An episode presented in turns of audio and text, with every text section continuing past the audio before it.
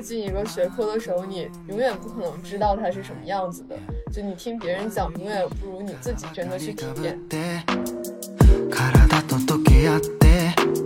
像早期的这种呃精神分析那些已经被这种科学化的、实验化的心理学已经慢慢的给排除到另外一个领域去吧。我们也不说是淘汰了，那它可能有一些自己的呃更适应的场景。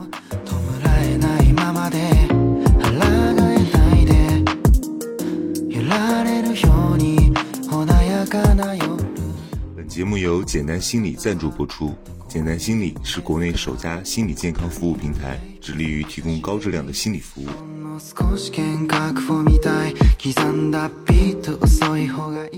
Hello，大家好，欢迎收听本期的闲音期。今天我们请到了一位这个来自具有文化的朋友，就是我们新加入具有文化的思彤。然后思彤来跟大家打个招呼吧，因为我觉得我们今天有好多点可以聊，就先从什么东北，先从你身上的这个各种标签聊起。大家好，我是呃新加入具有文化的思彤，然后目前就读于北京大学心理与认知科学学院。OK，你现在是大大二，嗯，大二，哇，好年轻的一个阶段。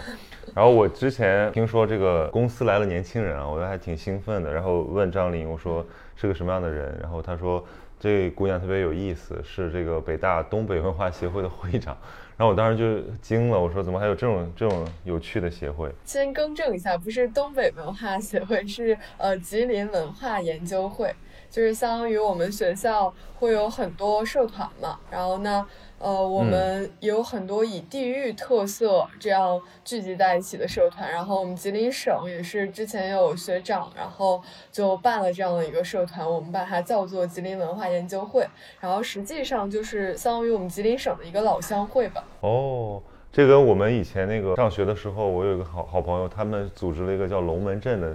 一个组织，就是川川渝地区老乡会。然后我们也摆社团，然后我们的其他的社团都是在介绍自己的这个活动啊，包括自己的这些什么培养理念。只有这个社团在那儿摆火锅，其实就是一个大家吃饭的吃饭的搭子。对。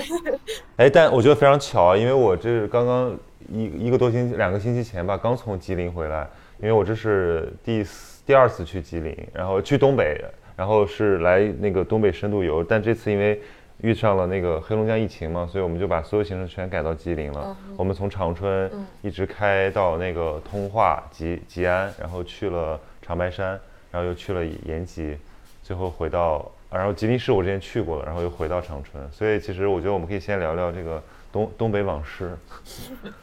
就是实际上我是一直生活在吉林省吉林市，然后到了大学就是也是靠这个东北文化研研不吉林文化研究会，然后认识了很多长春市的同学，因为吉林省它相当于招生就是几个大的学校嘛，然后像我们高中就是吉林。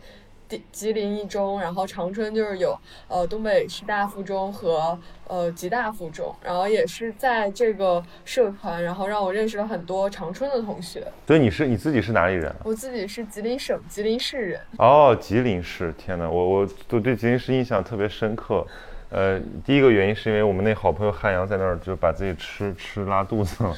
但是因为他的那个烧烤特别好吃，我们就连吃了好几顿。嗯，然后我还去了你们的，你们那个是是这个松松花江是吗？对对，然后我记得我那天在那个呃松花江上走，我记得那个大桥底下有非常多的这个娱乐设施，然后东北的这个老年人们就在那边活动，那是个周一的周一的下午。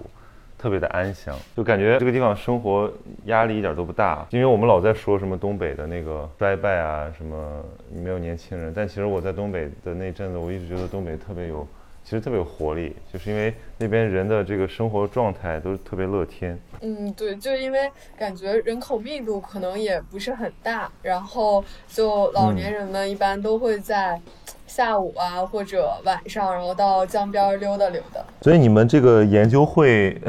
要要有什么产出吗？还是说这个传传播一些什么东北特色文化？就实际上我们寄托的就是这样的一个老乡会嘛。然后，但就可能每一任就是会长啊、理事长，他还是想做出一点东西的。然后，在我我去年是当理事长，然后我们就是。主要就办了两个活动，一个就是可能比较俗气的就。呃，保研分享会，然后就请到一些呃嘉宾啊，然后去给同学们做分享。因为感觉可能你刚进大学的呃同学，如果不适应的话，他很难去和其他的学长学姐有一定的联系。但如果是一个省份的话，他可能问问题也更方便一些。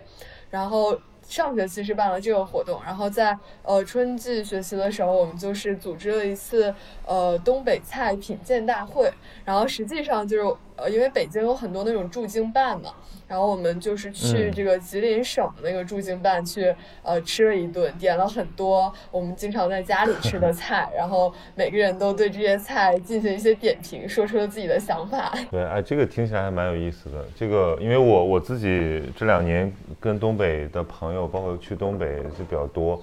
呃，对东北也有非常多的观察。我不知道，其实你自己作为一个东北人，然后来北京上学之后，你你发现这个群体有没有什么？明显的特征，或者或者大家聚会的时候的那种氛围是怎么样的？就我觉得，嗯，我不知道是因为。本来就具有这样的特质，还是可能大家就有这样的刻板印象，然后我们也会把这种印象加在自己的身上。就确实就是东北朋友都非常的热情，你跟他们说话呀、聊天就感觉非常的从容，然后总有相似的话题。我我去东北就是完全是被东北朋友就是生拉硬拽，结果就情不知所起，一往情深，就感觉好像没事就往东北跑。我记得就是我们前段时间有那个新生训练营嘛。然后就是认识了很多辅导员，就和我一样，可能是大二大三的同学。然后就认识了一个呃辽宁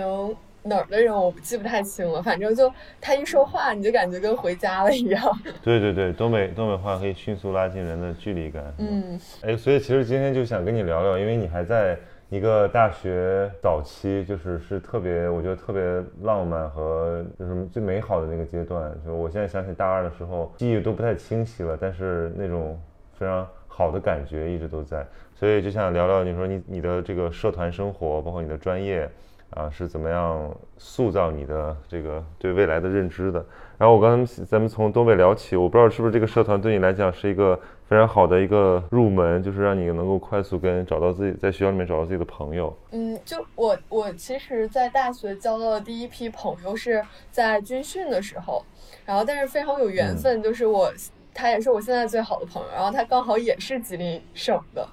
然后就也因为我们俩这样的关系，就让很多我的高中和他的高中的同学相互认识。嗯，反正因为这样的朋友关系，然后我们有很多呃，就创造了很多共同的群体。然后我们俩也有很多那种像三个人、三个人的小群，可能我们俩加上一个我的同学，或者我们俩加上一个他的同学。所以其实你是那种性格比较，我听起来感觉好像你是性格还比较呃外向，能够。主动去找一些圈子去融入的是吗？嗯，对，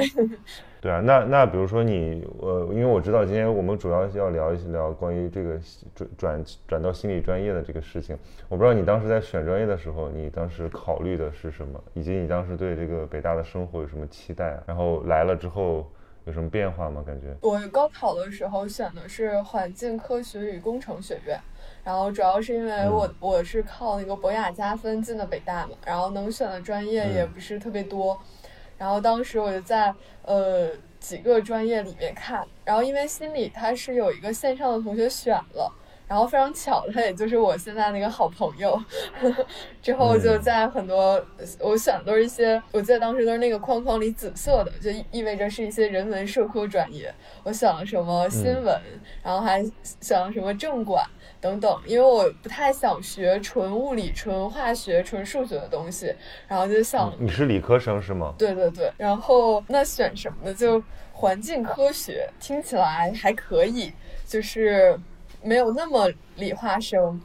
嗯，然后感觉，而且我记得印象特别深刻的是，有一次我在高二的时候，我们吉林是有一天有特别特别重的雾霾。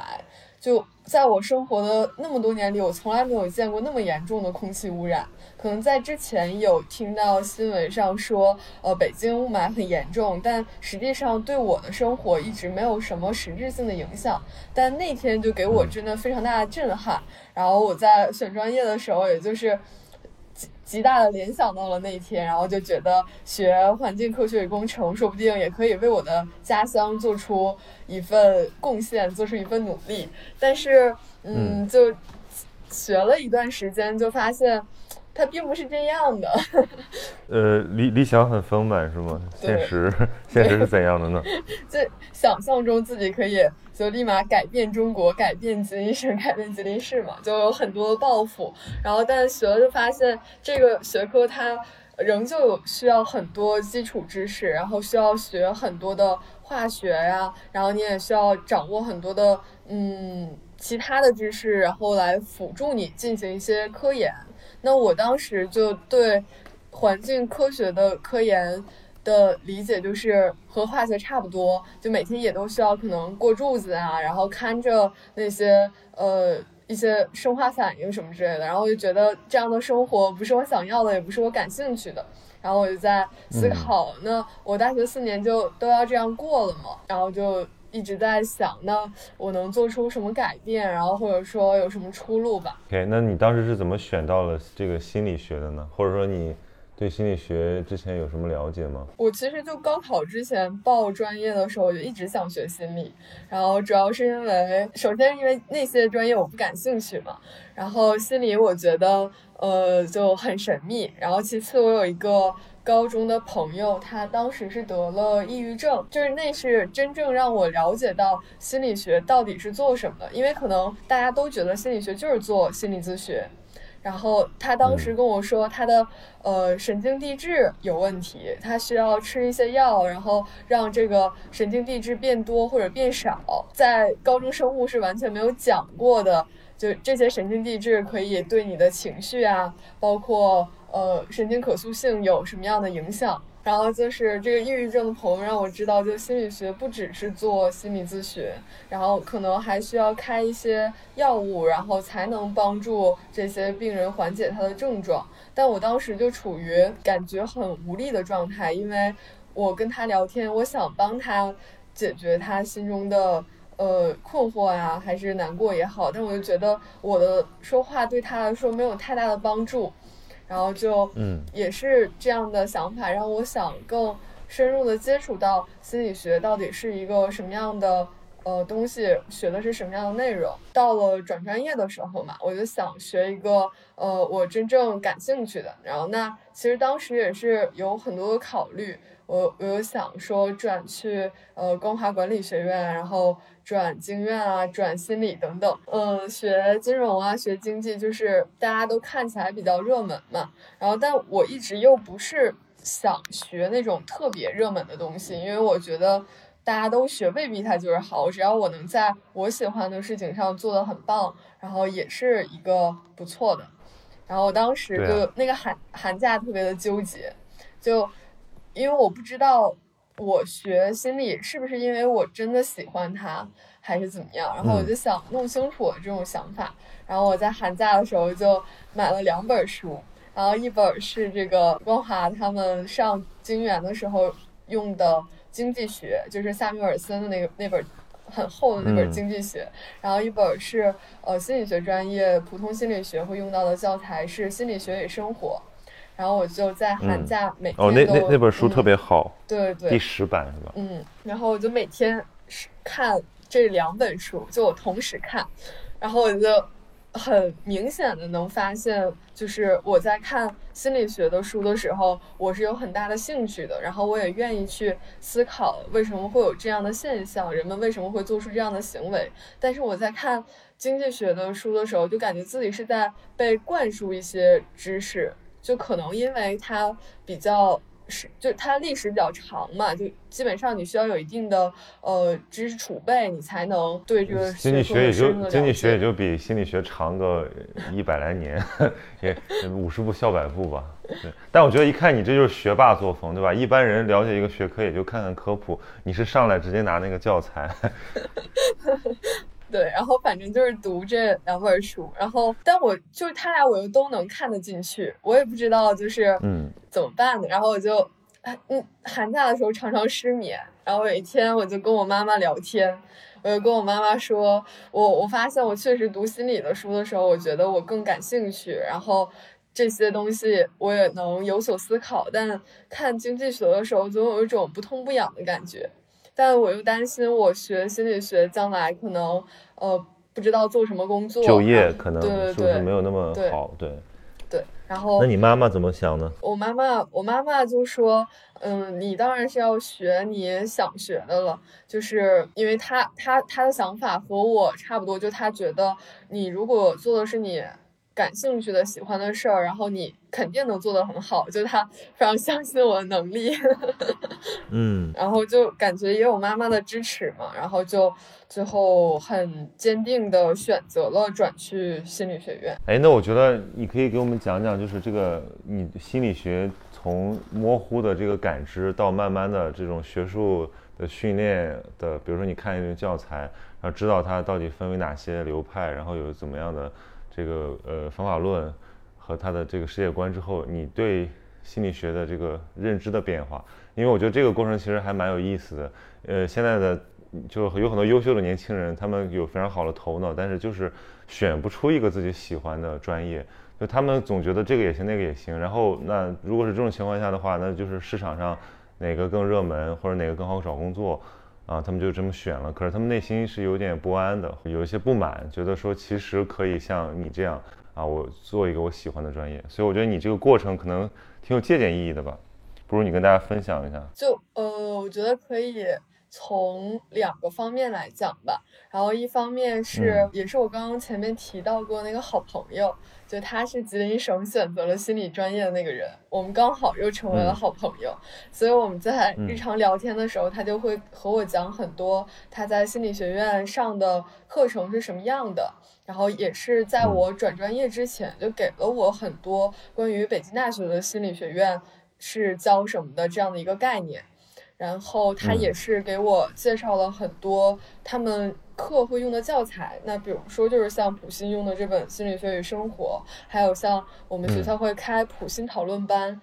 就是在这门课上，大家会讨论一些非常经典的实验和研究。他就给我你说的普心就是普通心理学是吧？对对对对，然后在那个普心讨论班上会用一本书叫《改变心理学的四十项研究》，然后就呃一方面是朋友给我的介绍，然后一方面是我自己在看这些书的时候就形成了对心理学呃一个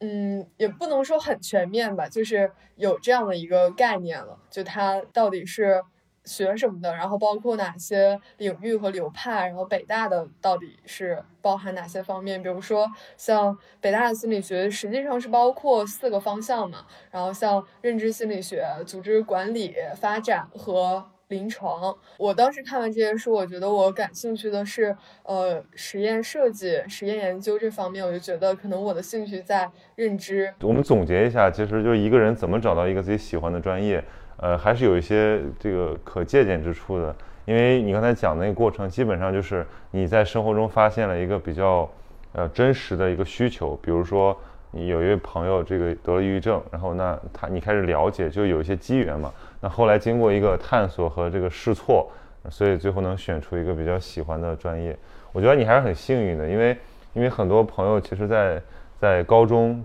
在中学阶段没有这样的机会去，或者说首先是没有这样的机缘去对什么发生一些特别的兴趣，不是说这种拿过来大家都觉得很有意思或者都可以学的东西，而是说就是因为你的一个特别的经历，所以影响了你。啊，其实很多人是没有这种机缘。那其次，估计很多人也没有这样的试错的空间，是说我，比如说我可以在比较早的阶段就去了解，然后去尝试，包括能找到这种已经在那个专业里面的朋友去咨询。所以我觉得，其实你你你刚才跟我们讲的，你的这个经历本身就是一个，我觉得选专业的一个非常合理的过程。只不过这个过程在我们的教育体系里面可能被还是被推迟了吧。我当时在转专业的时候，也在不停的思考这些问题。我发现那个转专业群里有特别多的人，就发现很多人他可能即使当时进了一个热门的专业，像光华呀、计算机呀，他学的他还是不高兴，然后就有改变的想法。然后我就在想，为什么这个阶段不能早一点？为什么大家不能在就选专业的时候选到自己就是可能将来会比较喜欢的那个方向？我我的同学们他们也有很多不同的看法。我有一个同学就说，就是高中生不可能有这样的视野，就他觉得高中生脑海里只有高考，不可能想到呃将来做什么工作、学什么专业。然后只有在大学阶段，你真正的了解到这些专业之后，才能做出一定的选择。我觉得他这个说的也有道理。就你不不靠近一个学科的时候，你永远不可能知道它是什么样子的。就你听别人讲，永远。可是你觉得以你的那个呃认知水平，比如高中时候的你，如果那个时候有一点时间，然后有一些引导，让你来了解一下经济学，了解一下社会学，了解一下认知科学。了解一下心理学，你觉得你觉得是可以做到，就是你现在的认知水平的吗？我觉得还是就是他会有一个，你就单单从认知水平上来说吗？对，就是我我的意思是说，如果让一个高中生去了解一些这个入门的大学的学科啊，我觉得这个其实不是很困难，因为我我觉得大家认知水平差不多，只不过因为我们还是花了太多时间在应付考试。嗯嗯。哎，其实我刚才讲到你，你刚才讲说你对心理学主要的兴趣在于。就是就是通过实验验证，就这个是还蛮蛮现代蛮现代心理学的主流范式的，因为像早期的这种呃精神分析那些已经被这种实呃科学化的实验化的心理学已经慢慢的给排除到另外一个领域去吧，我们也不说是淘汰了，就它可能有一些自己的呃更适应的场景。那哎，我不知道你你有没有看过那个就是就丹尼尔卡尼曼就是思考快与慢这些啊，他最近又出了一本大畅销书叫。噪音，其实因为你刚才讲说你你一一边看一边看经济学一边看心理学的时候，我当时想的就是丹尼尔卡尼曼，因为因为他就是一个他是一个心理学家，但是他却得了诺贝尔经济学奖，是因为他呃通过这个心理学的研究，或者说通过对人行认知和行为的研究，这个改变了主流经济学界的一些范式。所以我觉得这个还，其实你刚刚描述那个过程，让我想到了这个现在学科的新的发展趋势。它并不是说每个学科就有它一些固定的地盘，而是说这个时代的发展已经要求学科自己进行这个跨越和对话，甚至打破自己的边界，产生新的融合。其实像行为经济学、行为金融学，它就是心理学，呃，用心理学的很多方法对传统的经济学和金融学的一些。冲击、调整、回应，这有没有可能成为一个你未来的发展方向呢？对我，我现在其实也修了那个经济学的双学位嘛。然后我当时在转专业的时候，就也发现了行为经济学这个领域。然后我当时在那个，我记得好像是在 B 站上看了好多行为经济学的课程，然后就觉得他们这个什么损失厌恶这个。概念既既心理学，然后又经济学，然后呢，其实像我们心理学院，它有很多做这种决策的老师，就有的老师可能是从呃生理的层面，比如说神经经济决策，就他会判断你在做决策的时候，你的大脑是怎么变化的。然后还有另外一位老师，就是他可能就是更偏向行为一点，就是你在什么样的情景下会做出非理性人的。这种行为或者表现出什么样的态度，所以我觉得这个确实是呃我之后可以考虑的方向。对，其实我们就在讲到这样的心理学的时候，这跟我们呃大众视野里面的这个所谓心理学已经差别很大了。它更像一个实验室，更像一个更像一个呃现代一科学。就是所以我觉得就是心理学的这个认知普及还是非常有待很多人去做工作的。我不知道你，比如说你要跟。呃，你的家人或者说一些所谓的老家亲戚那样的存在来 描述你的专业的时候，他们会认为你是在干嘛？嗯，就大家都会认为你就是治抑郁症的，就非常的 就以后以后去当心理医生这种感觉是吧？嗯嗯，对，其实我我我们今天要聊的主题可以，我觉得可以简单概括为就是就是心理学与生活吧，因为就是那本书的名字，因为那个那个教材也非常好。我们当时上心理学导论也是学的那个教材。我是觉得修不修心理学对我来讲最最重要的一个不同，就是我能够用什么样的视角来看待自己和身边的这些关系。因为如果我们没有任何心理学知识的帮助，我们也可以了解自己嘛。因为这个就是人都会有一个自省能力，而且会谈一些道理。尤其是有的人，比如说可能会用诗意的方式，啊，用用文文艺来表达他的感受。然后有的人可能会更加思辨化、哲理化，比如说去剖析自己的精神世界，去包括其实我觉得那种散文式的写作，就是很好的一种自我探索。但问题是，这些东西都是一些感知和就是呃模糊的，就是因为我们没有办法把我们每个人对内心世界的探索，在一个学科里面就是完整的体现。文学有文学的方式，哲学有哲学的方式，这个艺术有艺术的方式。但是心理学给你这样一个工具，就是我们可以用这种非常理性的、这个条理分明的方式去来感感，就是谈谈论自己。比如说，我们可以谈论意识，我们可以谈论情绪，我们可以谈论亲密关系，我们可以谈论人的认知，然后人的那种恐惧，人的这个呃依赖感，包括种种的呃不同流派对于人和。这个心灵的一些界定，都可以帮助我们更清晰、更快速、更高效的呃认知我们到底在我们的我们身边、我们的内在世界在发生什么。所以我觉得这个是对我最大的一个帮助，就是一旦你开始学会用心理学的方式分析自己，你就多了好像多了一些武器库一样。就比如说你下次遇到一个特别糟糕的情绪，你可以先跳出来分析那个情绪，对吧？这个实际上也是。整个那个呃认知行为疗法的它的一个核心逻辑就是，你应该把你的情绪和事实，和你经历的那些事实做一个切分。对，一旦你完成这个切分之后，你其实可以更更理性的对待它。所以我觉得这个是心理学对我的一个帮助。对，我不知道在你看来，就是说心理学在生活之中，它除了成为一个专业领域之外，它还有什么样的啊可以有，比如说对普通人的价值？我觉得就我。当时选择心理学也有这方面的原因，就我觉得即使我找不到工作，然后它也可以成为我很好的一个生活的指导。就我觉得我学的每一个内容，在我的生活中可能都有所帮助。呃，举可以举好多例子，比如说，呃，我们会学到一个叫自我妨碍的概念。嗯，就比如说，当你在做一件你觉得很有挑战的事情，然后你就倾向于去干点别的，或者说自我降低你。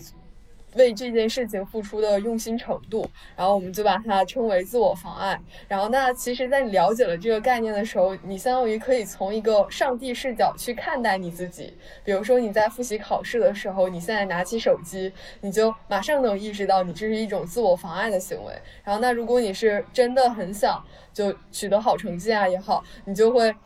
通过这种监视的办法，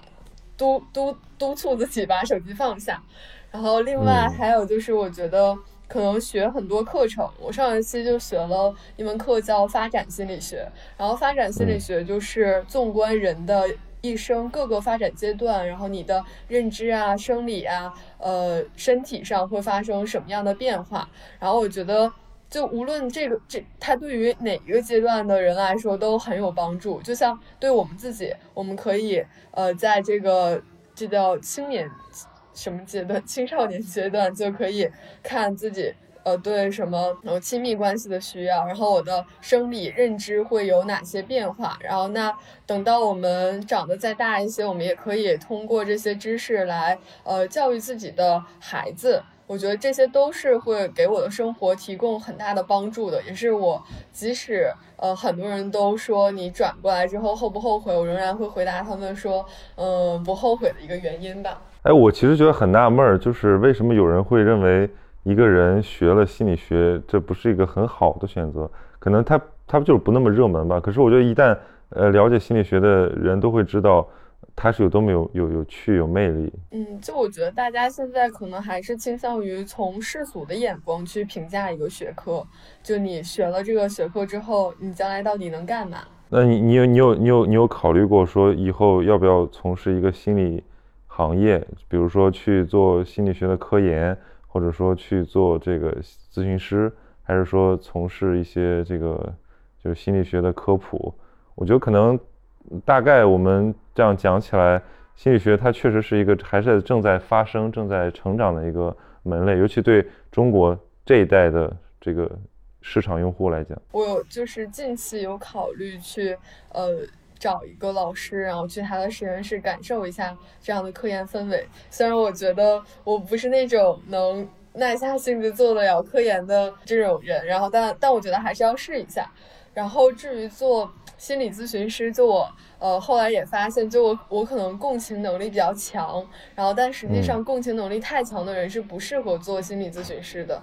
嗯，对，就他会把自己陷在里面，然后其次就是心理咨询师他培养的年限也比较长，呃，如果你想要能够像我前面提到能开药的话，你是需要像医生一样那样的一个培养体系，就可能对我来说年限还是有一点长。所以其实，呃，我觉得心理学是一个怎么说呢？就是说你要在这个领域掌握任何一个。不管是你是呃心理学家，还是说心理咨询师，还是说你就是说呃心理学的呃从业人员、科普作者，他都要掌握很长时间的这个方法训练，就是否则你很很因为因为这个就相当于你直接在面对面对的是一个具体体具体的人和他的心灵，呃，如果你是用非常草率的方式来做，就非常危险。我们也看到市面上有非常多的那种。呃，比如说有人帮忙处理什么亲密关系的，但其实你看他的那个履历，基本上就像那种老娘舅一样，什么什么什么什么什么北什么北大复旦 MBA，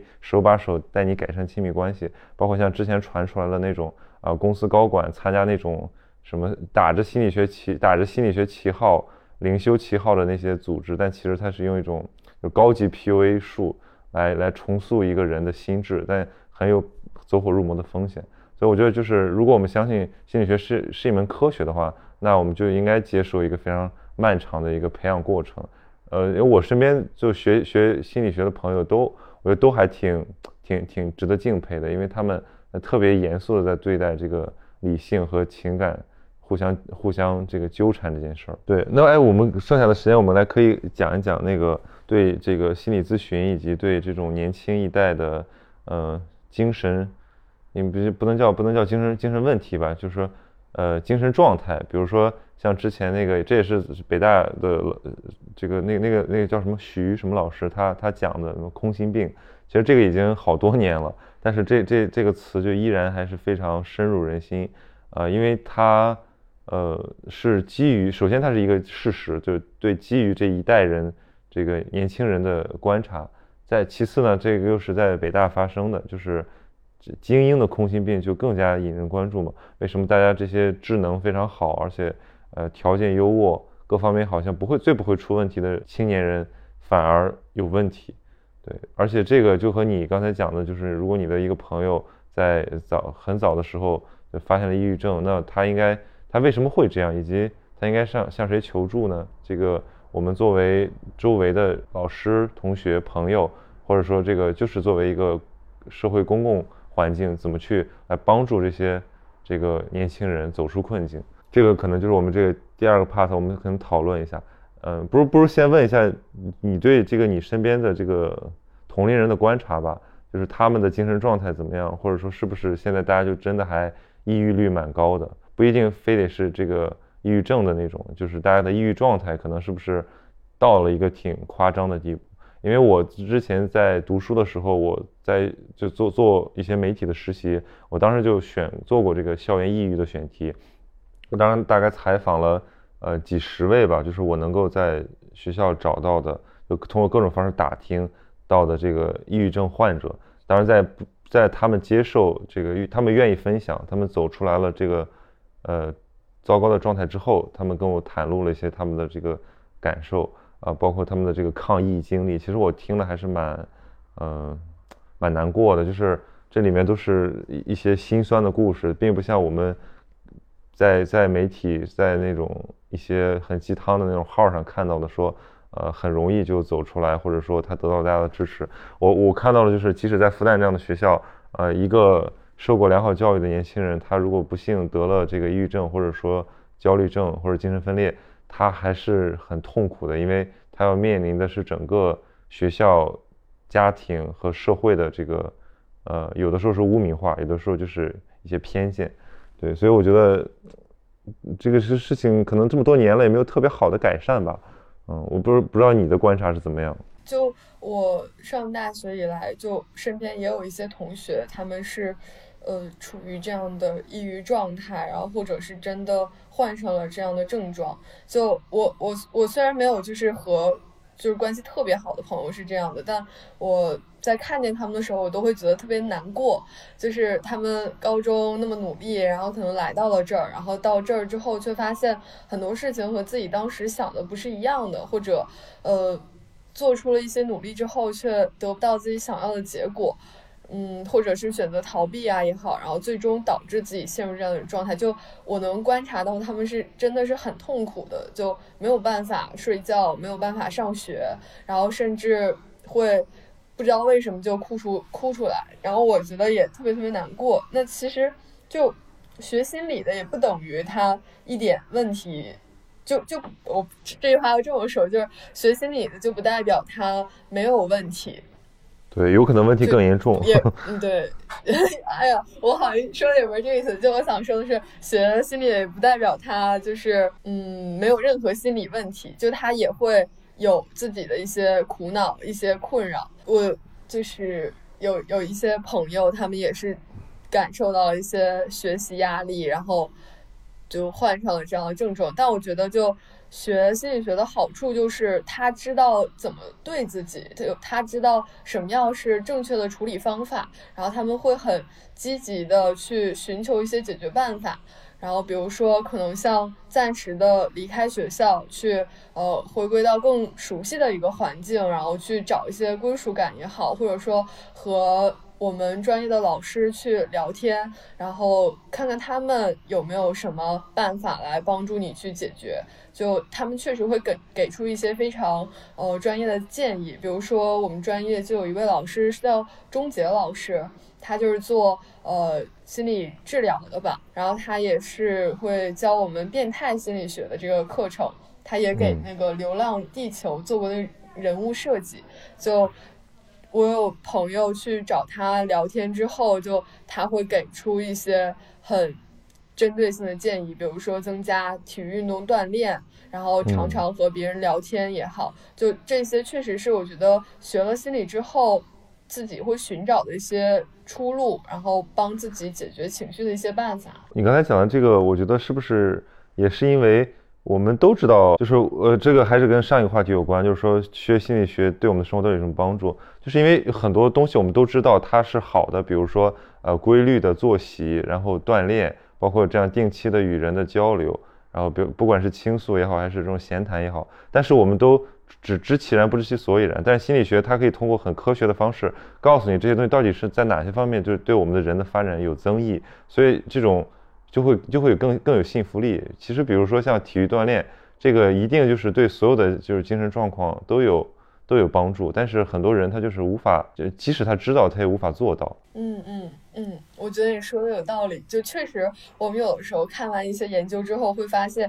哎，原来大家常常说的这个东西有效，是可以被科学证实的。我觉得看到这样的研究结果的时候，我们自己也很开心。对，那你觉得身边的这个年轻人里面，大家的这个心理学的知识掌握度怎么样？因为像现在很多有这种。比如说像这个，像我们这次节目的这个赞助支持方简单心理，包括像很多这个优秀的这个心理学科普的呃内容号和和一些作者，像像比较大家比较熟悉可能是那个 Know Yourself 就 KY，然后还有像那个武志红老师啊李松蔚老师，包括像我们这播客界一档我也非常喜欢听的心理学播客叫那个 Steve 说，就史秀雄老师他主持的这个频道，其实我们都从这里面。得到了非常多的，可以算是营养吧。就有的时候我我真的觉得好像啊，心理学离我们的距离没那么遥远。那我不知道这个你你身边的同学们，他们对于心理学的认知度，你感觉怎么样？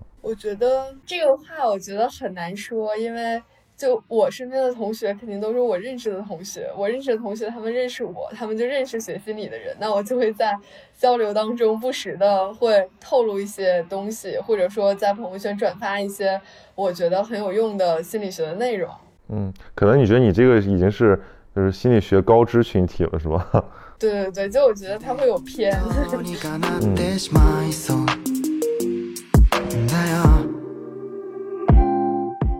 那你自己，比如说你自己通过学习心理学，你会对刚才讲的你你高中时期那位就不幸患抑郁症的朋友，你会对那些情景和经历有更多的认知吗？因为我们这次其实有一位，呃，就我们在办了那个湖呃修和书院的修和实验工教育工坊的那个活动，我们有一位特别让我感动的一个一个嘉宾，就是一个一个一个一个一个我们叫共创人吧，就叫来宾吧。对他是一个呃心理老师，中学心理老师，然后他所在的地方是一个呃就是呃就是在通辽，然后在通辽的一个小学校里面，但因为他们这个学校特别呃校领导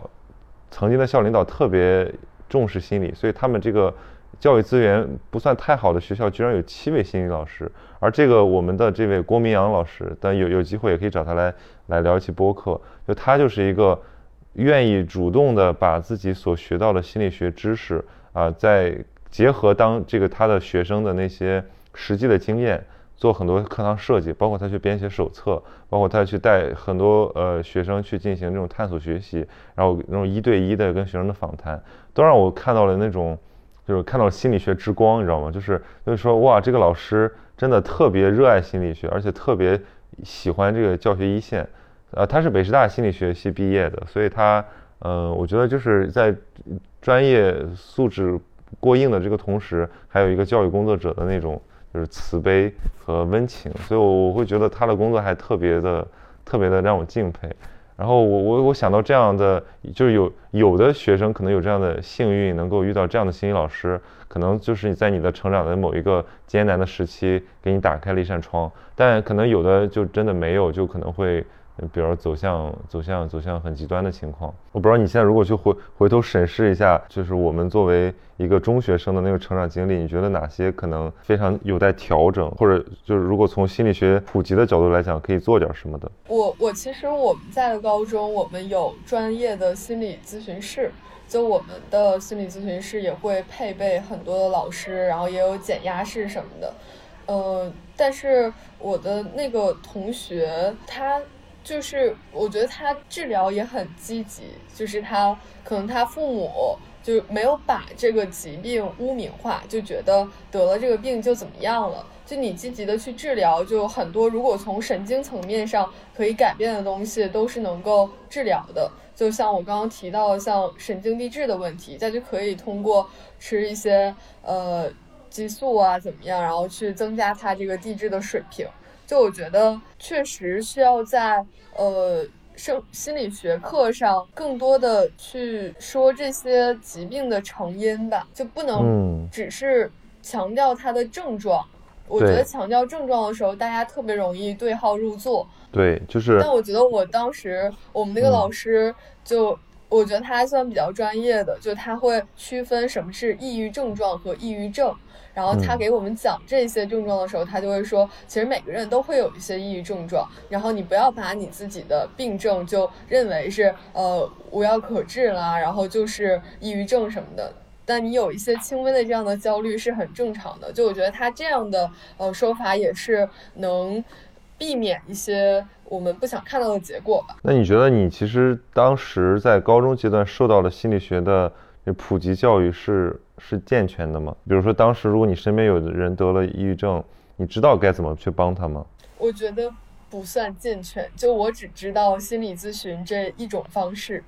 嗯，然后我当时甚至都不知道，就是这是可以通过开药去解决的。那你你对这个心理咨询的这种认知又是怎么怎么来的呢？就我转专业的时候会问一些学长学姐，然后他们可能呃转专业的。原因和我是不一样的，然后有的人他就是想做心理咨询，然后呢，我也通过他们的呃朋友圈内容啊，或者和他们的聊天也好，知道了呃心理咨询大概是什么样的。有一个学姐，她就是会在朋友圈分享她自己为了成为一个心理咨询师做了哪些努力，比如说去接受督导，然后去上什么样的课程，然后参加什么样的团体辅导等等，然后。我觉得这些就是在不断帮我健全我对这个心理咨询的一个概念。嗯，那我觉得其实还是有这个身边的人介绍，这样的话会更靠谱一点。因为其实我最近发现了一个非常让我觉得有点难过，但是又好像又发现了一片新大陆的这么一个现象，就是因为我自己是经常做心理咨询，就是大概在我工作之后，可能学校阶段接受过那种就校园心理咨询援助。啊，然后我忽然发现，其实心理咨询师在我们的生活里面，尽管这个名、这个职业和他们在做的这个事儿好像已经认知度很高了，可是他们在生活之中扮演的这个呃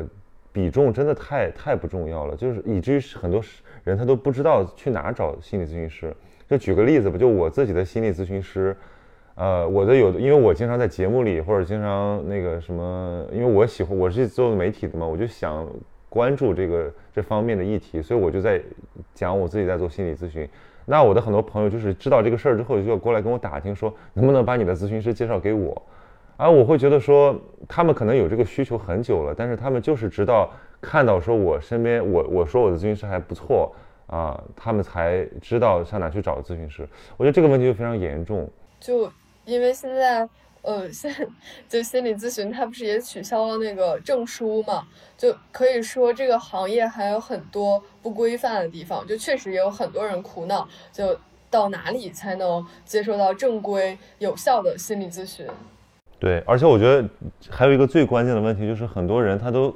搞不清楚心理咨询到底是个什么东西，以及怎么能够帮到我们。然后以及去识别这个好的心理咨询和那些滥竽充数的，可能是就是像刚才我说的去骗骗你钱的那种。然后我们这个播客里面，其实我觉得都可以开一个专栏，就是跟心理咨询有关的，因为我们之前请过这个心理咨询师，请过那种躯体治疗师，还请过那种自学。呃，上次我们那个图图跟跟你那经历有点像，就是他也是因为自己呃遇遇到了一点情况，他是自己的偶像自杀了，所以他。很有一点那种 PTSD 的感觉，然后所以他后来就是又通过自学心理学，呃，走出来了，也帮到了自己，然后是一个特别温暖的一个一个讲述。然后你这个故事其实听起来，我觉得除了对我们的这个，呃，就是年轻的朋友，在正在大学时期的朋友，这个转专业寻找自己的兴趣有参考意义以外，我觉得对于这个我们去科普心理学也也有很多很多的意义，对。因为我自己之前有很长时间的这个咨询史，包括看很多书，也对心理咨询这个职业有见解，所以呢，我自己其实是非常对这个行业和这个职业是非常好奇的，但是一直都有一种敬畏感。然后我包括我最近在那个自己的视频栏目里推了一本书，叫《蛤蟆先生去看心理医生》，里面有一句话让我非常深刻，就是那里面的咨询师，就是他是一只苍鹭啊，这是人格化的一个呃动物。他说，如果我不相信每个人都有能力变好。那我就不会再做这份工作了。就换言之，心理咨询师如果不能切实的帮到他们的来访者，那他的这个工作的意义是受怀疑的啊。虽然说我们从心理咨询这个从业资格取消之后，这个行业有很多鱼龙混杂的现象，但不得不说，咨询师还是一个极需要专业素养和这个职业信仰，包括这种自我的伦理约束的一个工作。那我们现在随着心理咨询的社会认知在变得广泛，很多朋友可能会对这个行业感兴趣，呃，也想通过就是自我学习来走进这个行业。不管是不是要成为一个咨询师，至少是他要知道心理咨询到底能够怎么样帮到我们。那所以这个一个月前，我当时受到了一个邀约，就是我们的品牌知识方简单心理，他们是一个非常专业的心理科普机构。他们在他们的 App 上推出了一个零基础心理咨询师入门体验课，然后我受邀去体验了这个课，感觉非常不错，然后可以在节目里推荐给大家。因为我知道不是所有人都像思彤这么幸运，可以在呃本科阶段在北大心理学系接受这么好的专业的训练，但是我们又非常想了解一下这个心理学和心理咨询这个行业。那我觉得这个课提供了一个非常好的基础，它的体量很精炼。包含十节二十分钟左右的课程，随时随地都可以学。然后课程是由一些非常好的高校的临床心理学博士开发的这个课程，他们自己的咨询经验也超过了三千小时，是理论和实践兼备的一些专业人士。然后我们在他们的这个基础之上进入到这个行业，其实可以最快的获得准确的认知。需要强调的是，这个课程并不是为了给大家学怎么当心理咨询师，而是手把手的带你去探索心理咨询师到底是什么，它到底是不是适合你？如果适合你，你应该怎么做？而课上的很多案例也会讲到心理学的核心概念和常见术语。就不论你是心理学的爱好者，还是正准备职业转型，或者是学生、自由职业者，你如果对这个行业感兴趣，或者你自己对这个自我。发展有迷茫，都可以去听听这个课。它的名字叫零基础心理咨询师入门体验课，这个价格大概也就是你一杯咖啡的钱。那所以我觉得这种投入产出比是非常高的啊。另外，这个课的配套服务比较健全，它有它自己的社区运营，也有助教的一对一指导。就如果你已经离开校园，但你又想要继续学习心理学，那不妨关注一下简单心理开发的这套课程。然后这个课呢，日常价格是九十九，现在是三十九点九，可以点击链接或者关注简单心理 U N I 的这个微信公众号，然后回复闲情期就可以找到最便捷的这个上课方式了。时间差不多，我们大概做个结尾。那我觉得最后，要不然就请思彤来讲一讲，就是他从这个转专业到心理学这个过程之中。就收获最大的一个一个感触吧，然后或者说你也可以给给心理学这个专业打个小广告，让这些，因为我们的节目受众有很多朋友，其实他确实对心理学感兴趣，他可能想转专业，或者说他可能就是有了一个别的专业，他想辅修一个，他去，或者说像刚才我们推荐的那样，他通过自我学习对心理学有一定了解，我觉得你可以给他们一个就是亲历者的理由。嗯。其实我觉得心理学算是一个门槛非常低的专业，它不像你呃深入到呃物理，你需要至少具备很多的数学知识。那心理学看起来是一个谁都可以学的。那我觉得如果你呃对心理学好奇，或者说想学心理学的话，你可以呃。真的可以看看我推荐的这本书，叫做《心理学与生活》，就它非常全面的介绍了心理学包括哪些领域。呃，你如果